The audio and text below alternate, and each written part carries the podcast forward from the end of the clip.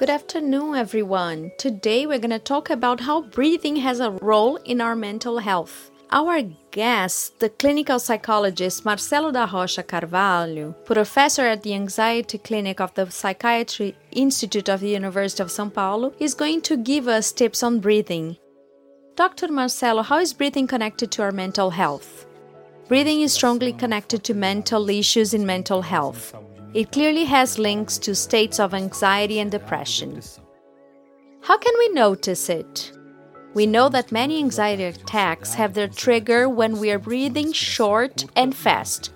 That is, when we hyperventilate. Anyone can have a panic attack or get sick with short and fast breath. So, the important thing is to balance your breath.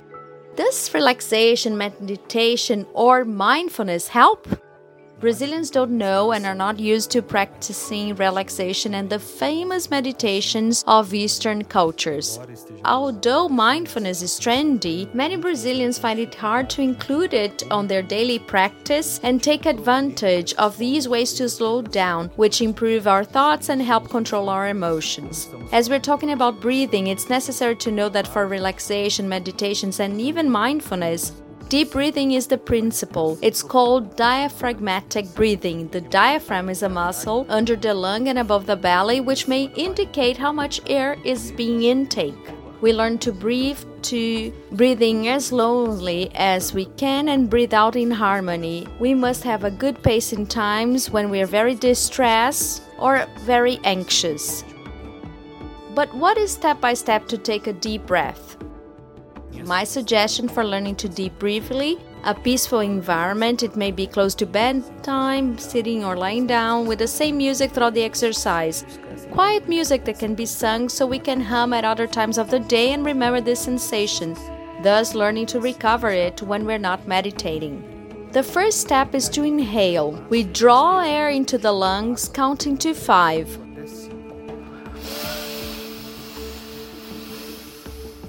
We hold for no more than two seconds and we release the air slowly through the mouth, breathing out the air from the lungs. Also counting to five.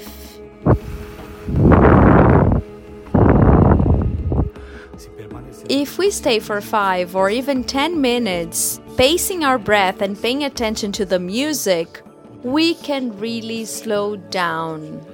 At the end of it, it's important to stretch a lot and yawn to feel relaxed. Uh, the more you yawn, the more relaxed you feel. I bet the feeling will be very good and that you will be on the path for deep relaxation in a very simple way by breathing deeply.